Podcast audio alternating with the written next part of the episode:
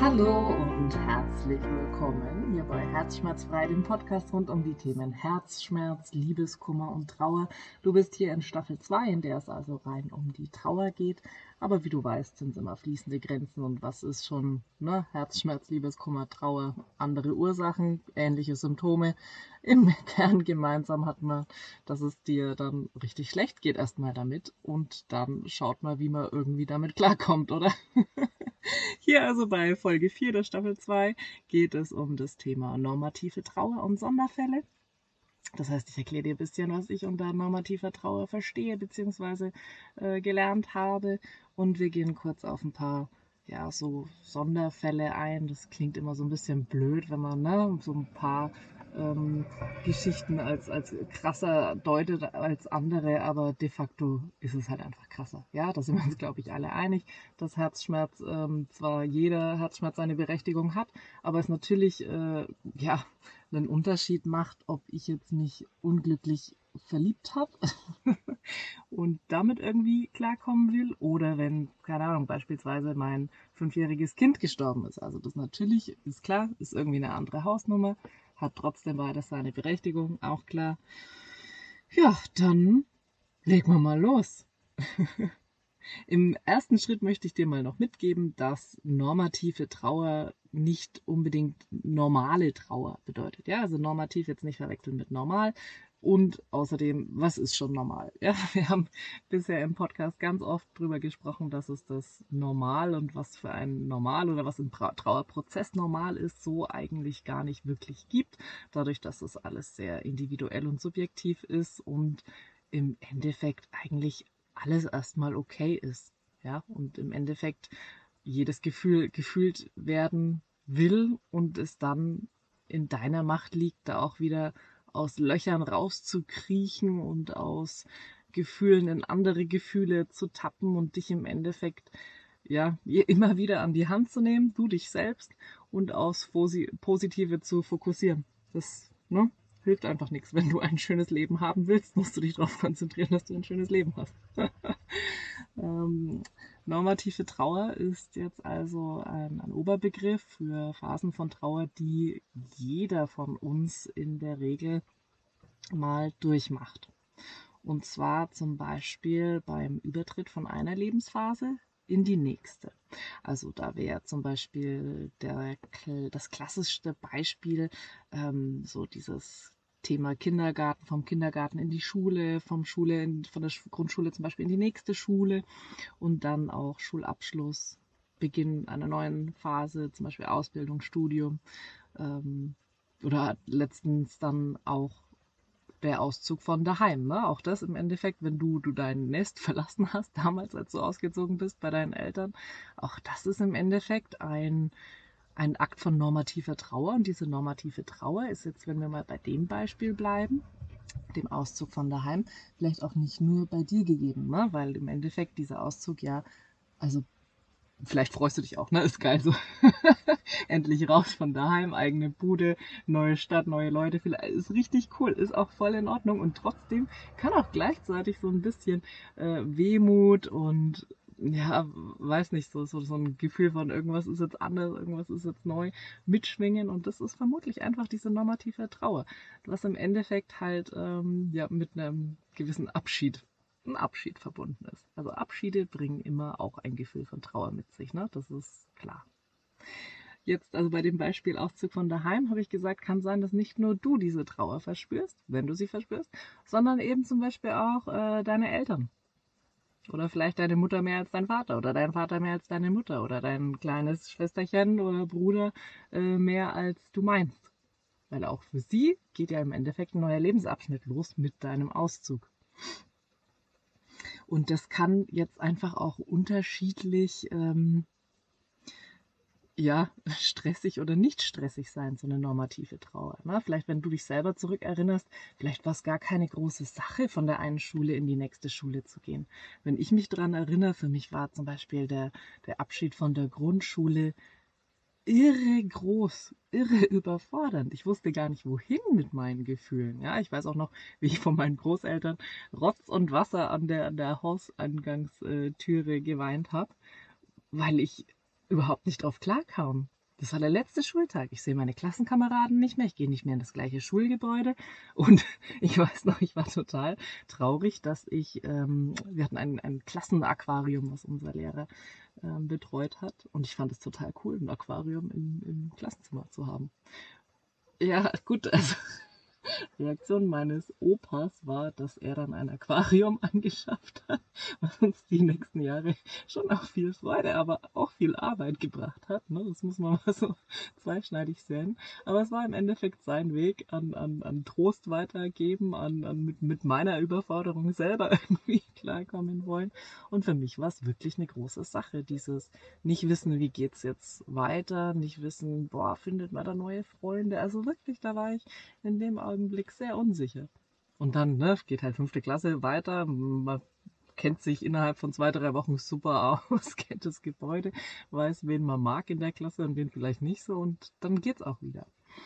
Aber genau wegen solchen Unsicherheiten und Übergängen von Lebensphasen zu Lebensphasen ähm, gibt es ja auch so Abschluss- oder Abschiedsrituale, die dann in der Regel auch mit einer Feier zum Beispiel ähm, ja, in, in Szene gesetzt werden oder man den Abschied gemeinsam zelebriert und einen großen Schlusspunkt setzt unter die eine Phase.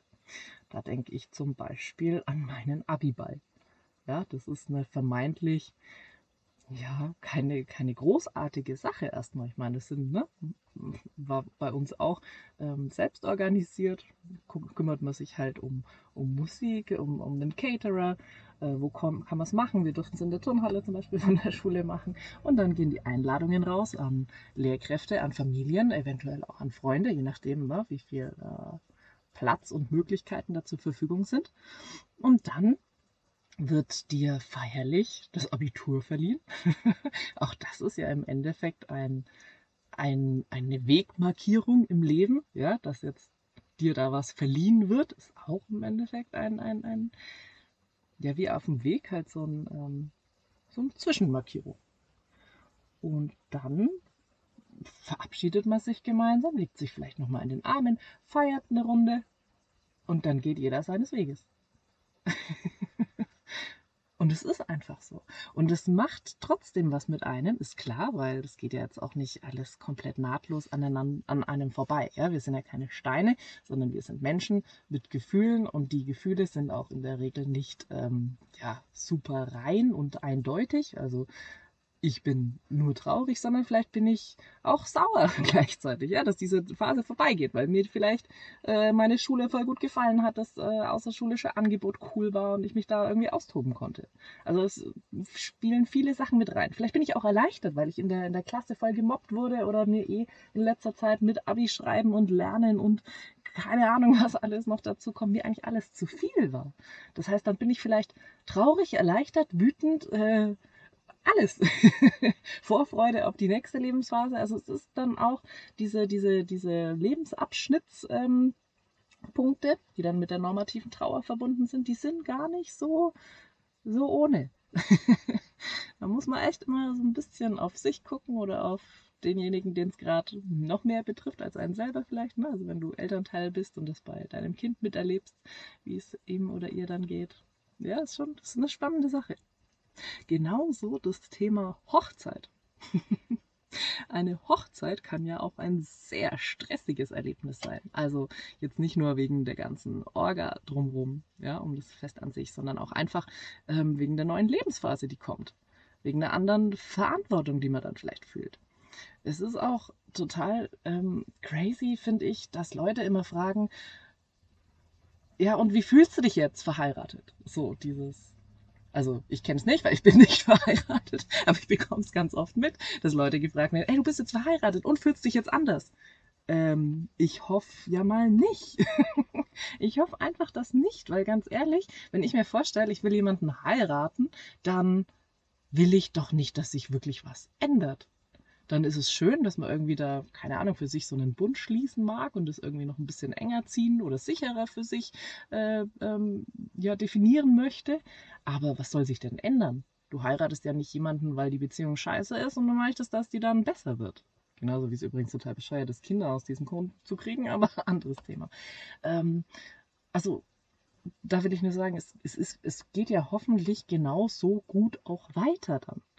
Und ähm, bewiesenermaßen kann deinen Schatz zu heiraten genauso viel Stress auslösen, als wenn er stirbt. Das, das, das gibt dir mal. Es ist ein höheres Stresslevel eventuell, jemanden zu heiraten, als jemanden zu verlieren. Eventuell, ja. Also ich mag es jetzt auch nicht in die Länge ziehen. Natürlich ist es einfach eine schlimme Erfahrung, wenn dein Partner, Ehepartner, wie auch immer stirbt. Aber auch das Heiraten an sich ist ein stressiger, hochstressiger Faktor. Gleiches gilt natürlich auch für Umzüge. Ja, also auch ein Umzug ist natürlich saustressig, ja, nicht nur wegen Packen, Kisten, Schleppen, Dinge organisieren, umorganisieren, wenn ich an sowas wie Telefon, Internet umswitchen denke, da uh, gruselt es mir schon beim drüber nachdenken. Aber es ist auch einfach, ne, dieses, ich ähm, lasse die eine Wohnung und eventuell auch den einen Wohnort hinter mir und gehe in was Neues. Und ich meine, Wohnung ist was super äh, Persönliches, dein Rückzugsort, dein Wohlfühlort, da muss es irgendwie auch passen. Und deswegen ist natürlich auch da irgendwie wichtig, für sich eine Form von Abschied nehmen zu finden. Das muss ja nicht krass viel sein. Es reicht ja, wenn du vielleicht einmal nochmal alle Räume abläufst oder eventuell ein kleines Räucherritual damit verbindest und einfach nochmal so ein bisschen sacken lässt, okay, das ist jetzt die Wohnung gewesen, in der es mir gut ging. Vielleicht in der es mir auch mal nicht gut ging. Aber Dankeschön, dass ich hier meinen Rückzugsort mit haben durfte. Das, ganz ehrlich, das langt schon. Mal so, so Rituale klingt immer so groß und man sagt, mach ein Abschiedsritual. und dabei ist es eigentlich das, was, was du draus machst. Du kannst natürlich auch in jeder, jedem Zimmer eine Stunde meditieren, wenn es dir hilft. Aber ich würde mal behaupten, die meisten machen das dann intuitiv schon richtig. Und wenn es einfach einen bewusst nochmal Räume abgehen und, und, und, und sich so ein bisschen bedanken und an die Zeit erinnern, die man da hatte, das ist auch, auch das ist schon ein Abschiedsritual. Glaub mir. Und ganz ehrlich, bei einem Umzug hat man ja häufig auch eh ein paar helfende Hände noch mit dabei, die einem da auch diesen ja, diese, diese Transaktion, diesen Umzug auch erleichtern. Ja, also da ist dann ja irgendwie auch immer ein bisschen Action und dann bestellt noch eine Pizza oder irgendwas und schaut, dass es allen gut geht und bedankt sich und hat gleich so ein bisschen, ja, so ein, so ein Übergangshelferlein, würde ich das jetzt mal nennen. Genauso wie es Umzüge betrifft, die normative Trauer, ist natürlich in der, ähm, in der gleichen Schiene auch ein, ein Arbeitsplatzwechsel mit gemeint. Ja, da gehe ich jetzt mal nicht näher drauf ein. Das ist im Endeffekt mehr oder minder das Gleiche. Aber auch da ist natürlich sinnvoll, wenn du weißt, du wechselst jetzt äh, deine Arbeit, mach's fein im Sinne von verabschiede dich gut. Ähm, auch da tatsächlich von den Räumen, vergiss es nicht, du ähm, hast viel Zeit, die du in deiner Arbeitsstelle verbringst. Das ist einfach so. Schau, dass du mit deinen Kollegen nett auseinandergehst. Das ist in Ordnung. Es ist auch in Ordnung, dass man manche Menschen oder manche Orte dann vielleicht deutlich weniger oder vielleicht auch komplett gar nicht mehr sieht. Auch das ist ähm, irgendwann eine ganz, ja, nennen wir es bittersüße Erkenntnis. Dieses, es ist einfach so. Und es darf auch dann gut gelassen werden. Also nicht jeder Mensch muss dich dann Leben lang weiter begleiten. Das war zu dem Augenblick dann gut hat dir entweder gut getan oder hat dir vielleicht was, was gelehrt, hast du vielleicht was lernen dürfen mit einem anderen Menschen zusammen auch. Und dann ist es auch wieder okay. Im Endeffekt, was ich jetzt im Kern immer wieder schon gesagt habe, was hilft bei dieser normativen Trauer, wenn es darum geht, ähm, eine Lebensphase zu verabschieden und in die nächste überzutreten. Es hilft, Altes gut zu verabschieden, zum Beispiel mit solchen Zeremonien wie so einem Abiball oder einem Abschlussfest, was im Endeffekt ja auch nichts anderes ist wie eine Beerdigung. Ja, eine Beerdigung ist ja auch ein Abschlussfest für eine Person. Ähm, oder eben auch ein, ein Ritual. Ja? Und da nicht zu groß denken, Ritual ist so, wie es dir gut tut. Weil das ist ja, darum geht es ja im Kern. Dir soll es gut tun, dir soll es helfen. Also mach so, wie es du brauchst und nicht wie irgendein Happy Coach Guru, sonst was dir, ähm, ja, dir vorlebt, wie man das wohl zu machen hat. Das völlig egal. Oder schau dir was ab, wenn es dir was hilft, aber mach dann dein Ding draus. So, und dann kommen wir kurz zum Thema Sonderfälle. Also von diesen Sonderfällen von Trauer, wie gesagt, das ist immer so ein bisschen blöd, wenn man die als so Extremfälle irgendwie ähm, bezeichnet. Das Wort Sonderfall ist vielleicht auch ein bisschen unhöflich, kommt mir gerade so. Also reden wir jetzt von Extremfällen weiter. Ähm, ein Extremfall wäre also etwas, womit man nicht unbedingt rechnet. Also mit diesen Lebensphasenübergängen ist im Endeffekt zu rechnen und das kann man auch niemanden ersparen und das will man auch niemanden ersparen. Also du kannst ja zum Beispiel nicht hergehen und sagen, du mein Kind, dir will ich ähm, diesen, diese Trauer ersparen, du darfst jetzt nicht von der einen Schule in die nächste Schule weitergehen. Das macht, macht überhaupt keinen Sinn, das würde überhaupt niemand so wollen. Das, das nimmt man halt mit im Kauf. Das ist halt einfach ein Teil vom Leben, der kommt. So. Und jetzt diese Extremfälle sind aber Fälle, die, die man weder erwarten kann, noch die man braucht. Nennen wir es doch, wie es ist. Sowas braucht man eigentlich nicht. Aber es passiert trotzdem und irgendwie kommt man dann auch damit klar. Also wenn jetzt beispielsweise ein Todesfall in deinem Umfeld ist, ist klar, das brauchst du eigentlich erstmal nicht. Ne? In der Regel hat eh jeder irgendwie genug mit seinen äh, Päckchen und Baustellen zu tun. Aber es gibt es halt einfach trotzdem und es lässt sich auch leider Gottes nicht verhindern. Jetzt ähm, wollte ich dir ein paar Extremfälle mit an die Hand geben.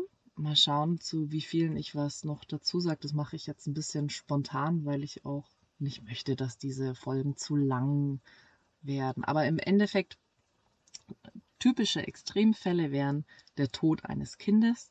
Ja, da kannst du bestimmt mitgehen, dass das einfach nicht passend erscheint, weil es einfach nicht in dieser äh, natürlichen ähm, Denkweise drin ist. Ja? Also klassischerweise sterben in deinem Umfeld erst deine Großeltern und irgendwann deine Eltern, dann eventuell ne, Tanten, Onkel, ältere Geschwister, dann du und nach dir deine Kinder. Oder? Sind wir uns einig, das wäre so der klassische Lebensweg.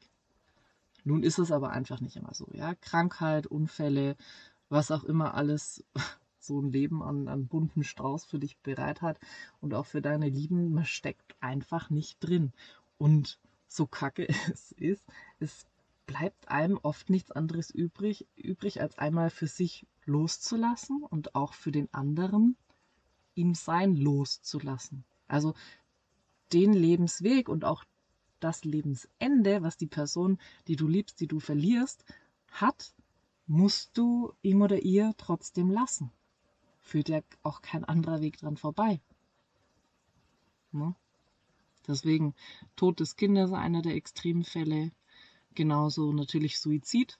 Ist auch ein großer Bereich an und für sich. Ich glaube, da braucht es irgendwann auch mal eine eigene Folge für sich, weil da sind ganz viele feine und äh, auch versteckte Nuancen, auch dann, also nicht nur jetzt bei der Person, die Suizid begeht oder begehen will, was da alles an, an Gefühls, ja, so eine Gefühlsklatsche im Endeffekt, die auch so ein bisschen zu einer äh, Übersprungshandlung führt. Das ist ja total verrückt, äh, wenn jemand äh, sich selbst tötet. Ist es ja eine Mischung aus bewusst und mit, mit Logik, mit Kopf, ja, also was vorplanen. Aber genauso brauchst du auch eine gewisse Trance oder nicht ganz zurechnungsfähig sein in dem Augenblick, wo du es dann wirklich machst. Weil wir haben einen so, so starken Überlebenstrieb, das darf man mal gar nicht unterschätzen. Der ist so stark, ähm, dass es eigentlich echt viel erfordert, um den zu übergehen. Aber wirklich, wirklich ganz spannend und dann natürlich auch wirklich heftig, was bei den Menschen zurückbleibt, die einen, einen Menschen durch Suizid verlieren. Ja, da sind, äh, sind ganz andere Nuancen nochmal drin in der Trauer an, an Schuldgefühlen, ob berechtigt oder unberechtigt. Ja, das gibt es natürlich auch beides. Und damit muss man dann irgendwie auch klarkommen. Und das ist, es ist ein bisschen anders. Aber es ist natürlich auch, sind wir uns einig, glaube ich, ein Extremfall. Gleiches gilt auch für die, die nicht anerkannte Trauer. Da habe ich in der Folge zuvor schon mal drüber berichtet, ne? also wie es ist, wenn deine Trauer für jemanden nicht anerkannt wird. Also wenn du zum Beispiel die Affäre einer Person bist, die gerade gestorben ist. Das ähm, ja, ist eine schwierige, ist eine schwierige Kiste, oder? Wenn du dich mal reinversetzt in die Situation, du hattest eine Affäre mit jemandem, der ist jetzt tot. Das erfährst du. Du weißt aber auch, niemand sonst weiß von dieser Affäre. Und ihm wäre es auch wirklich nicht recht gewesen, dass du es jetzt an die große Glocke hängst. Beziehungsweise was, also was bringt es dir dann selber auch, das in irgendeiner Form an die große Glocke zu hängen. Aber was machst du? Gehst du auf die Beerdigung? Drückst du dich irgendwie hinten komisch rum und kommst dir wirklich richtig doof vor, weil du, wieso bist du da? Was sagst du anderen Leuten? Woher kennst du den? Also äh, es ist auch, ne? Du, du kriegst es mit, es ist nicht, nicht gut. Alle kondolieren der, der offiziellen Frau und du wirst link liegen gelassen mit deiner Trauer. Es ist auch nicht schön, es ist auch nicht, nicht leicht. Deswegen auch hier ein, ein Extremfall zum, ähnlich wie, wie das Tod, der Tod des Kindes, ist dann natürlich das ganze Thema Fehlgeburten und Sternenkinder.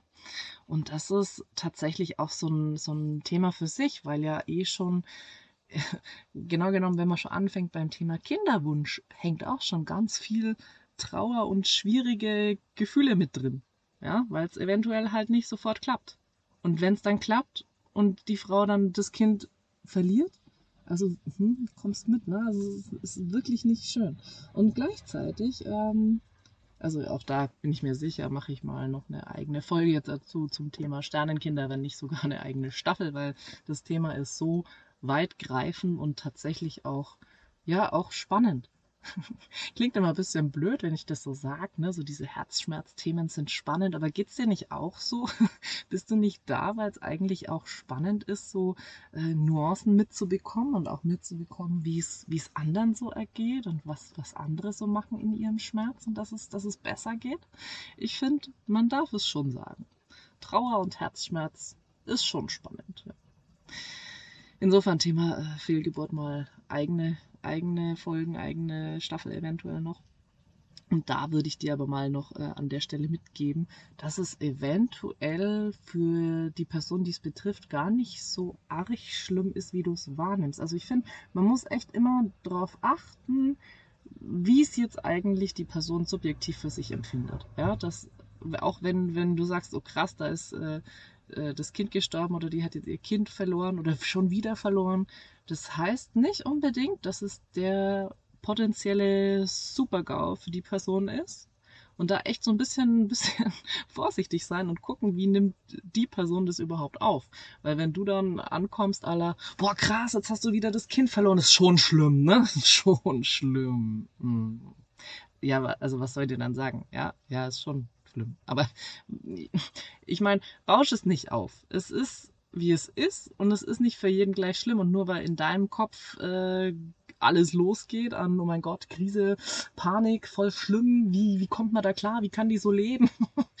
muss für die andere Person ja gar nicht so schlimm sein. Also ne, erstmal langsam mit den jungen Pferden und erstmal gucken, wie geht's so und dann äh, abpeilen und je nachdem, wie nahe du der Person stehst, natürlich immer gern äh, sprechen, miteinander sprechen, Hilfe anbieten, was zusammen unternehmen. Das ist eh ganz ehrlich in Trauer und Herzschmerz das absolut Sinnvollste, was du als außenstehende Person da machen kannst. Aber bausch nichts auf, wo eigentlich nichts ist. Okay? ist nämlich einfach eine unterschiedliche Wahrnehmung. Kannst du dich, wenn es dich interessiert, auch gerne mal ein bisschen querlesen. Gibt auch eine riesengroße Sternenkinder-Community auf Instagram zum Beispiel. Und es ist unterschiedlich schlimm oder auch einfach mal nicht schlimm. Und es ist auch wichtig, jetzt mal zu sagen, dass es so sein darf. Weil nur weil es für dich vielleicht richtig schlimm ist oder für jemand anderen vielleicht richtig schlimm ist, heißt es nicht, dass dann für jeden gleich schlimm ist. Ne? Gut. Gut, gut. Ja, und äh, was jetzt vielleicht nicht unbedingt unter den krassesten Extremfall geht, sondern vielleicht eher so ein bisschen zum Thema ähm, nicht anerkannte Trauer geht, ist nochmal das Thema, wenn dein Haustier stirbt. Weil wenn dein Haustier stirbt, heißt es ja auch nicht unbedingt, dass jeder das gleich als ähm, ja, berechtigten Grund zur Trauer einordnet. Und dabei ist es einfach auch okay, da richtig traurig zu sein und richtig über dein Haustier zu trauern. Ne? Aber auch das ist, glaube ich, echt ein Thema, was man nochmal für sich äh, behandeln kann. Heute ging es ja nur darum, dir einen Überblick zu geben und dir mal hauptsächlich den Begriff normative Trauer mit an die Hand zu geben. Ne? Also ein quasi normaler Trauerfall, den jeder von uns erwarten kann, ähm, wo es darum geht, dass man von einer Lebensphase in die andere übertritt. Ja, das war heute mal, mal ein kleiner Klug-Input für dich. Ich hoffe, dir hat es was gebracht. Ich bin mir sicher, es war spannend und lustig zugleich. Und ich freue mich, wenn du den Podcast weiterempfiehlst, wenn du mal auf Instagram vorbeischaust und dich verlinkst. Und ansonsten findest du noch ein paar spannende Informationen und Links unter dieser Podcast-Folge. Und dann wünsche ich dir noch einen wundervollen weiteren Tag, was auch immer du gerade tust und heute noch vorhast. Gönn dir was Schönes. Das Leben ist kurz, das Leben ist jetzt mach's dir jetzt schön. Ich wünsche dir alles Liebe und freue mich, dich auch wieder in der nächsten Podcast-Folge begrüßen zu dürfen. Bis bald, deine Anne.